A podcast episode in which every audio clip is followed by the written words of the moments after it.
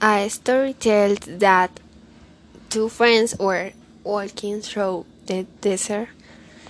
During some point on the journey, they had an argument, and one friend slapped the other one in the face. The one who got slapped was hurt, but without saying anything, wrote in the sand. Today my best friend slapped me in the face. They kept on walking until they found an oasis, where they decided to take a bath.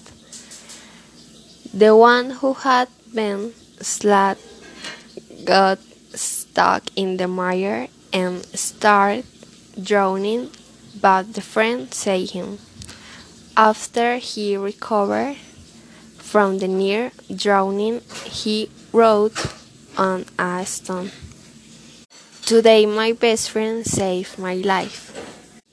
The friend who had slept and saved his best friend asking him, After I heard you, you wrote in the sand, and now you write on a stone. Why?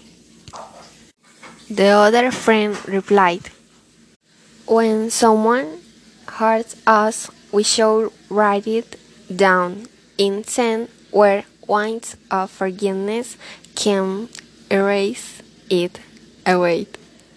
But when someone does something good for us, we must engrave it in stone where no one can ever erase it.